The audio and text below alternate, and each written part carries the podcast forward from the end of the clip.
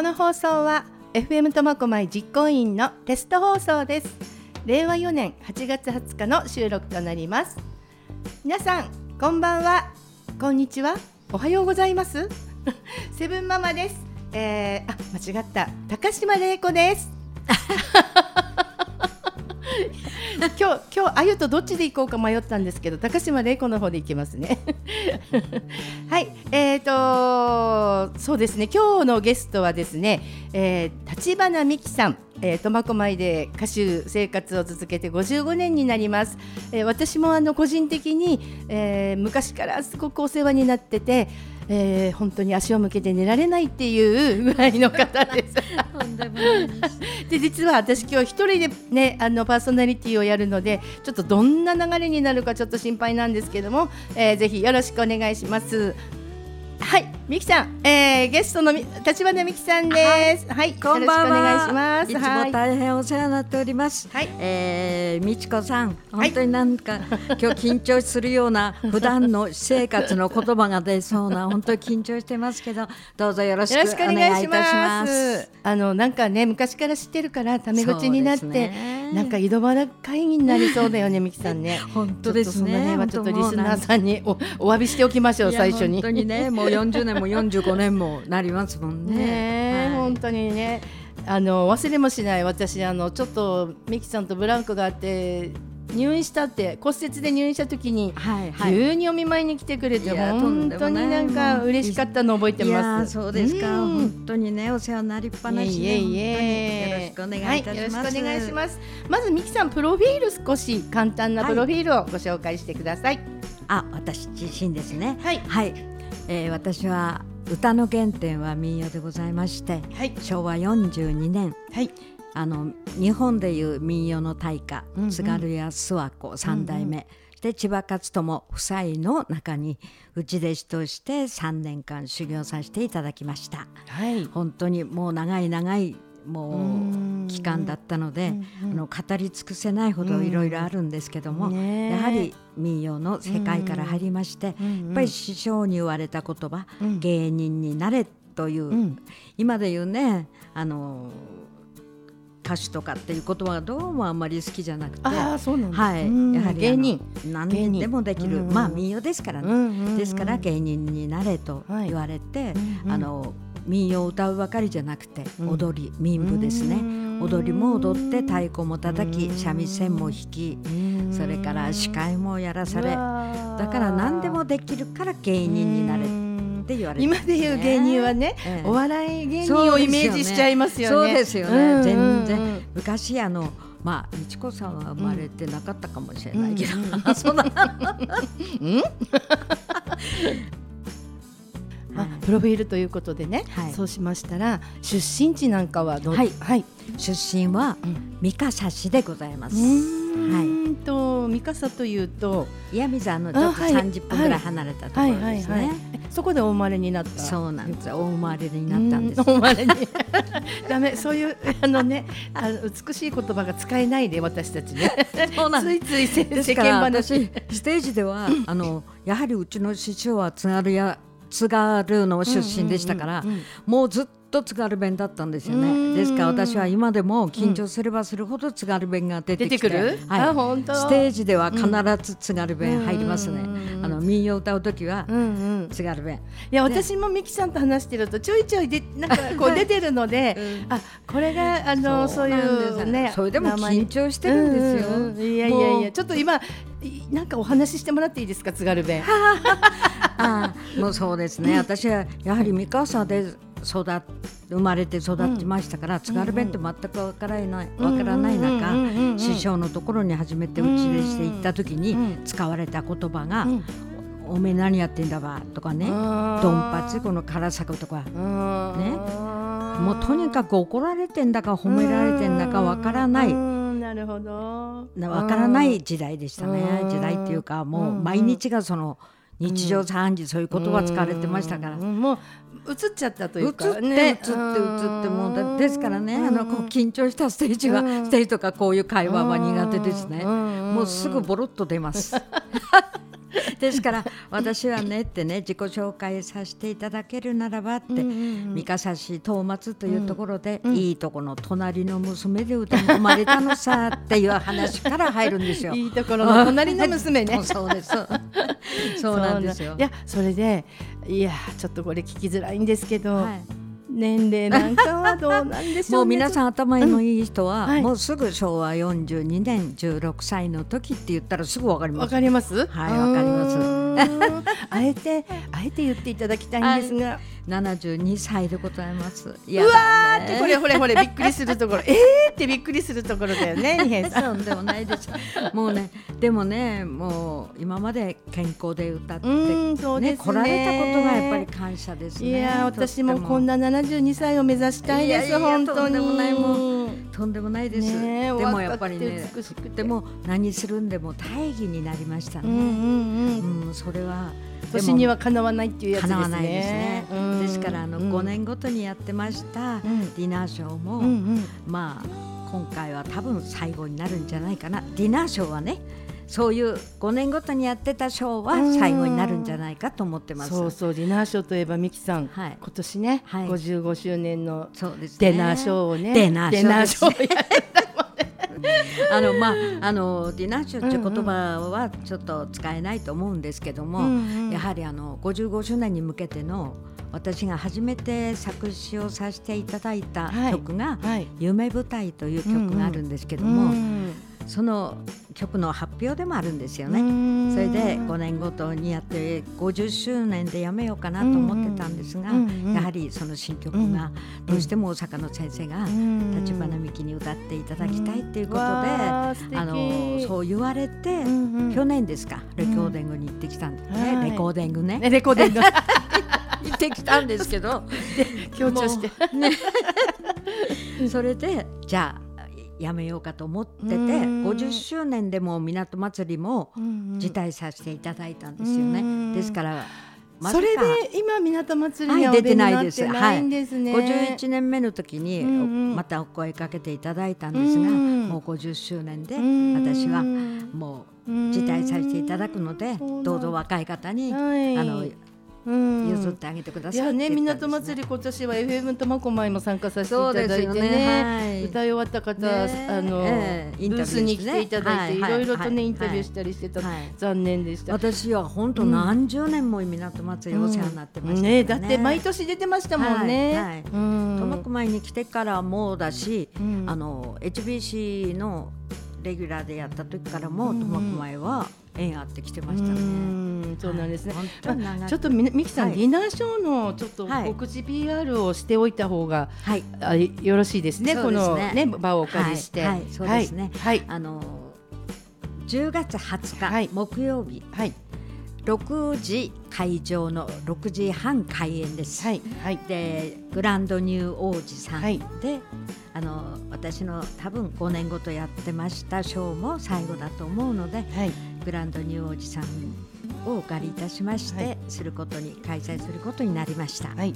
もう本当にこのコロナ禍の中ですから本当に大変なんですけどもでもやはりあの気持ちよく「いや行くよ」って言ってくれる人に本当に心から感謝しております。はい。でこれ金額とかそのそうですね。何百人収容とかちょっとその辺も。そうですね、うん、あの最高で今250人収容の、はい、あの2階の不要不要の間を借りてるんですが、はい。はい、あのまあコロナ禍でテーブルがそんな10人とは言われてますけど、うん、そんなに入れられない場合は上に移してくださいとはお願いしてあります。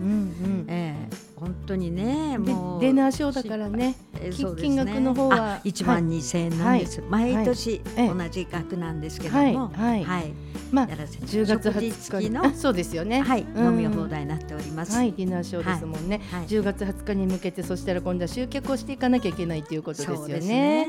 皆さんにご協力を仰ぐために、あのポスターなんかもね、いろんなところに、いえいえいえいえ、たくさん協力していただいて、もありがたくて、ありがたくてね、まだまだ、まだまだ貼ってもらうとこいっぱいありますのでね。ありがとうございます。でまずはね、来ていただきたいですよね。そうですね。一人でも多くの方に。そうですね。私も50周年の時ね、はい、あのお邪魔させていただいたんですけど、ね、まあすごい人数と人でそうですね。あの時は400近く、そうなんだ、はい、あれ400来ていただいたので、すごかったですね、えー、でも今回はコロナ禍で多分あのねこっちも動きづらいと思ったので、あの中間のホール、2階の冬の間ってしたんですけど、やはりあの間を置かなきゃなんなければ、大きいところに移してもらうっていうことも可能ですかって聞いたんですけども、まあいいですよとは言ってくれましたね。はい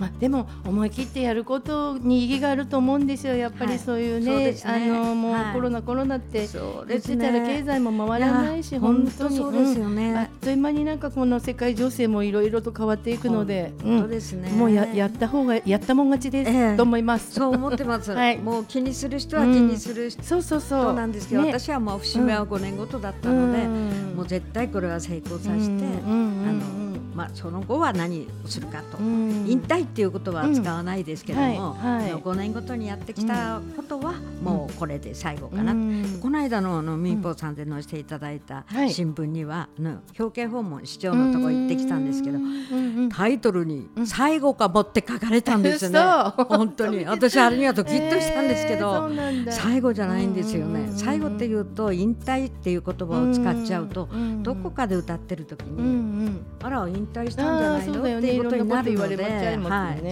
で引退という言葉は使いませんって。でも5年ごとにやってきたショーは最後かもですね。って言ったのがタイトルに「最後かも」って出されてしまいました誤解を招きますね。はい、いやねプロフィールからお話ししていただいて、はい、もう本当に55周年ということで資料もいっぱい提供していただいたんですけど、はい、どこをどう切り取ってお話聞いていっていいのかがわからないんですが、ね、まずはあの CM の前に、はい、曲ミキさんといえば「蜃気楼」という曲が本当に、ね、代表する曲なので、はい、私もカラオケで何度も歌ってます、ありがとうございます、うん、まずこの曲をかけて CM に入ろうと思いますね、はい、よろしくお願いいたします、はい、聞いてください、はい、蜃気楼お願いします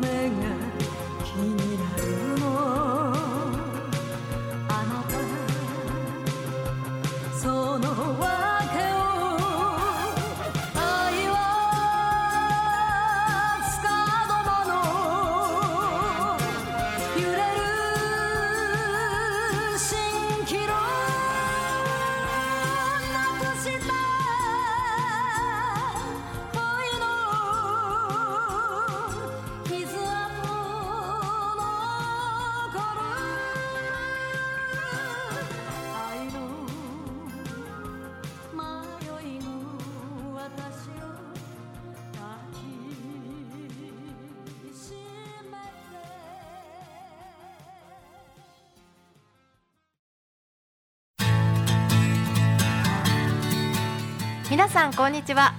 苫小牧在住こだわりの革小物一点物を作っている相馬道恵です。FM 苫小牧実行委員会の活動を応援しています。頑張れ FM 苫小牧。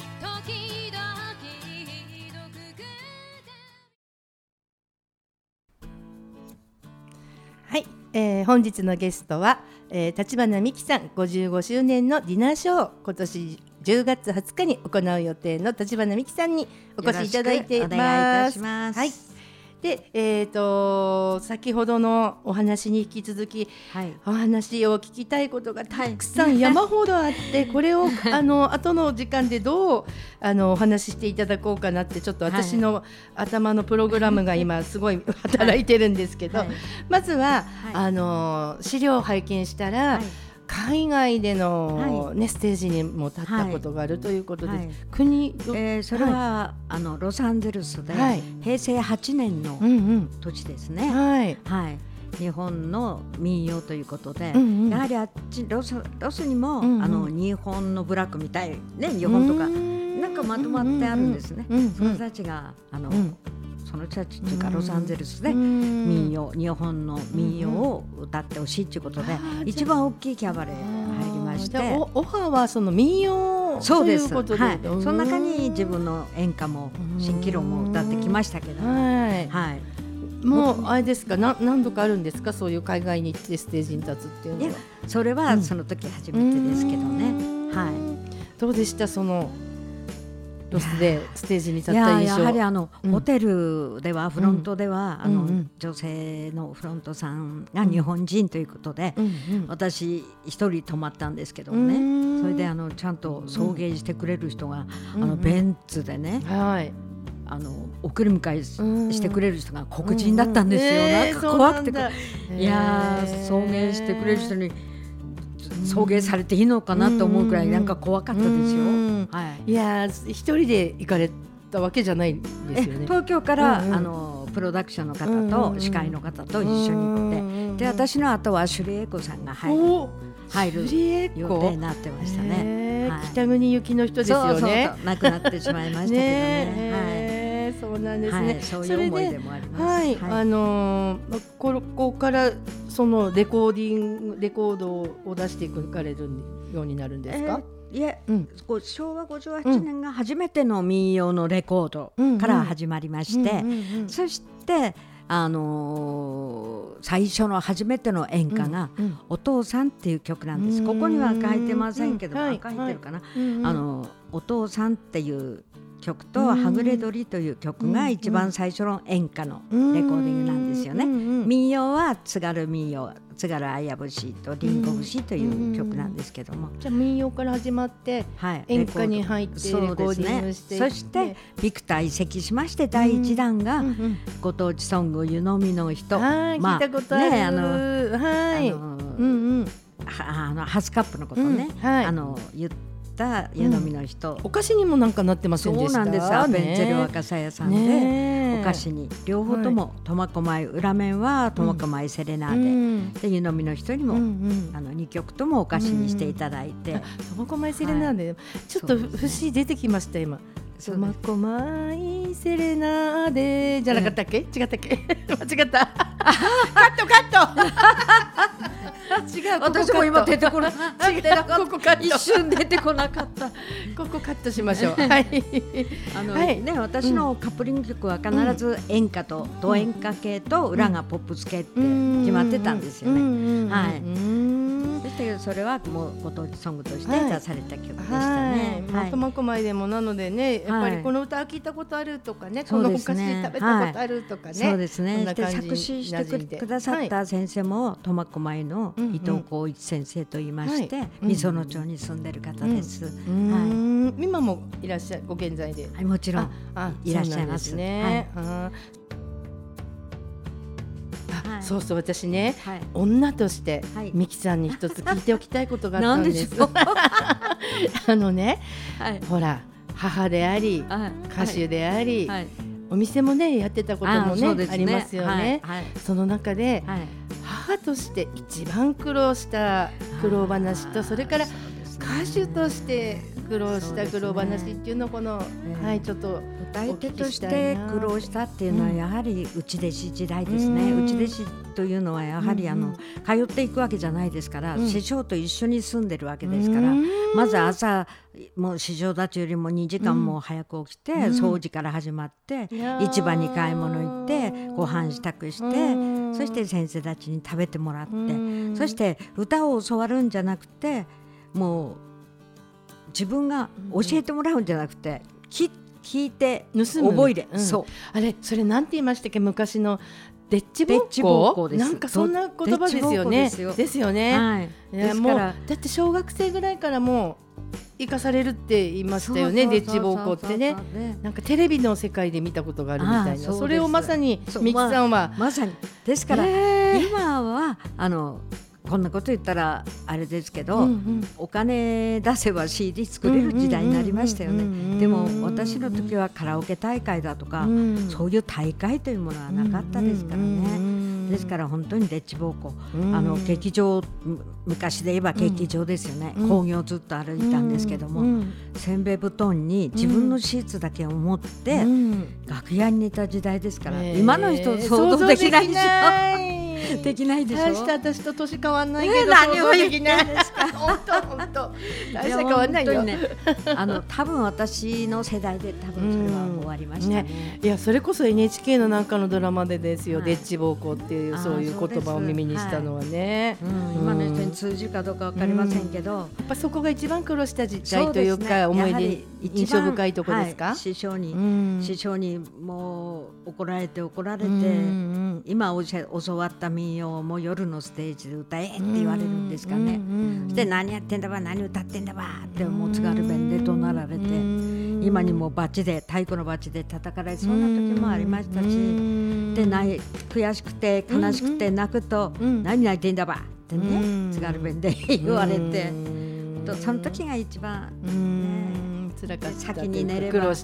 そうですね。先に師匠より寝れば師匠より先に寝る場がいる学校の野郎ってねそういう言われた時代でしたから、ね、今の人は幸せです。で そうですね。そしてまた母としての苦労もいっぱいあったと思うんですよ。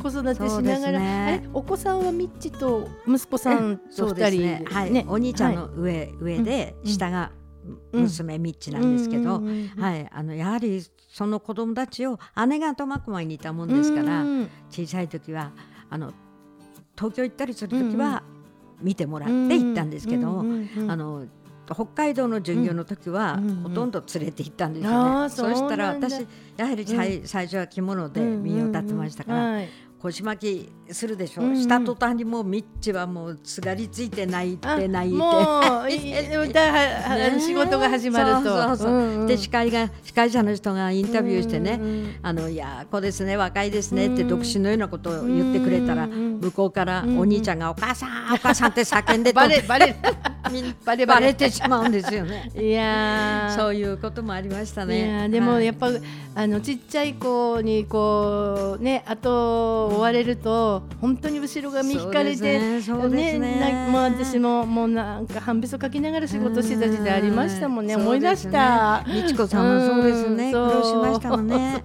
よくわかってます。ねあの苦労話を聞くと、私もなんかその原点に帰るというか、またこれから頑張ろうっていう気持ちにもねなれますそうですね。その原点があったから今まで歌ってこれたのかなって思いますね。そしてね、今、あの雑貨？なんか、手作りの。手作り雑貨、まあ娘と、うんうん、娘は革工芸とクラフトってやってるんですけど、はい、私はこの FM 友会に、はい、前に出ましたもんね。そうですね。一、年前ぐらいでしたか。はいはい。お世話になりました。親子してね申し訳ないです、本当に。そして娘と私の主催してます、ビオラっていうのを立ち上げて、年に2回春と秋と6月と10月かな、やってたんですけども、このコロナですっかりできなくなりまして、市民会館であの広いあの3階でやってましたから、うんうん、やはり今はね、はいはい、それをあの、うん、やるっていうことはやっぱりコロナですからやれないなんかまたその再開する予定はな全然考えてはいますけど、うん、このコロナですからね、うん、もうなかなか、はい、ですから小さい規模で、はい、三つ星でやりましたもんね、はい、この間。あね FM でもともこまでも行きましたよね、そうですね。あのー、なんだっけ？えっとえっとえっと総合体育館でやる雑貨のイベント、はいはいはい、4月ぐらいに。スタイル。トマクマイスタイル、はいはい、あれは今年開始しましたよね、ええ、また10月30日あるあるあやるって言ってました、ね、うん、ビオラもやった方がいいですよ、ね、はい、またそのうちやります、うん、ただ私がこれ20日にあるので、うんうんうん、今回はスタイルさんには、あの出店しませんけど、うんうん、春のは私も出させていただいたんですよね、はいはいでもミッチは出ます。はい。10月の。はい。あ、そうなんですね。したら楽しみにしてね。はい。そうですね。そしてえっとそうですね。そう最後にあのミキさん、はい、あのせっかくねちょっと来ていただいたので、はい、そのディナーショーで歌う、はい、夢舞台？はい。はい。初めての。はいそうですね。この、はい、あの内容ですね、あの詩をかけ書けないですかって大阪の先生に、うんうん、初め2曲「女のかがり火」と「思い出話」っていうのをいただいて、はい、それをいただいてたんですけど「美、う、樹、ん、さんって今まで55周年もやってたんだから、うん、詩書けないですか?」って言われたんですよね、その先生に。ですから「いやどうして?」って「いや詩なんか書いたことないです」っていう話から。そうなんですかそうなんです。え意外ですね。なんかもっと書いてそうなイメージあります。ただ日記はもう毎日書いてますから、うんうん、その弟子に入った、うんうん、その師匠のところに行くってですから母にこれから行くんだよっていう思い、うん、思い、うん、ふるさと離れる時の思い、うん、母に対しての思いを振り切って涙ながらに弟子に行ったっていうところの歌詞を書いたんですよ。えー、ですから自分の本当に、はい、あのそういう思いを書いた品物ですから、うんうん、それが夢舞台っていうタイトルをつけて、聞きました。私。ありがとうございます。フェイスブックでなんか告知してましたよね。はい、はい、それであの大阪の経善な先生っていう先生がそれに曲をつけてくれてそれがメインになったんですけども本当は女のかがり火がメインだったんですけども美樹さんのせっかく55周年やったらいいよってこれをメインにしてっていうことでその曲が出来上がったんですよね。ねすごい、また人生どこで何起こるかわからないこのね最後終盤に来てまた自分の詩を書いてレコーディングするっていうことがねあったんですね。そうですね。ちょうどちょうどそうですね、うん、10月でしたね。行ってきたの、大阪まで行って、それこそ娘みっちと、はい、もうついていっていただいて、行ってきたんですよ。まだまだあのこれから人生長いんでね頑張って。本当ですね、ね、いろんなまたあの、ね、今回だけって言わず、作詞もいっぱい書いて、ね、はい、曲作っていただければ、まあ、これからは自分のカラオケの生徒さん方を中心に発表会をや,、やって歌は歌ってもらったり、そういうことも力入れていこうかなって考えてます、ね、いや楽しそう。それもい。いです、ね、今度蜃気楼という大会やるかもしれないので、美智子さんぜひ呼んでください。そしたら、あ、それでは最後にその夢舞台の曲をちょっとね、あの聞き聞いてください。はい、しましょう。よろしくお願いいたします。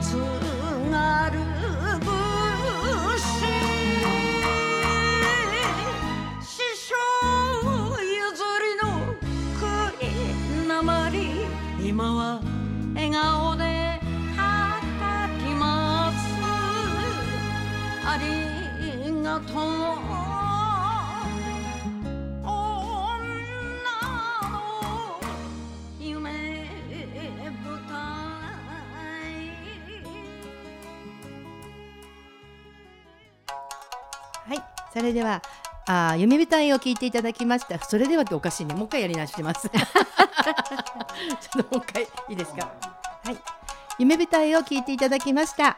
えっ、ー、とねたくさんお話聞きたいことはいっぱいあるんですけども、はい、ね、はい、またあのこの後終わった後、はい、ちょっといっぱい飲みに行きましょう、はい、さん。行きましょう。ね、その時いっぱいお話を聞くとして、はい、はい、では今日は本日は、えー、ゲストに立花美希さんをに来ていただきました、はい、どうもありがとうございました。本当にありがとうございました、はい、10月20日よろしくお願いいたします、ありがとうございました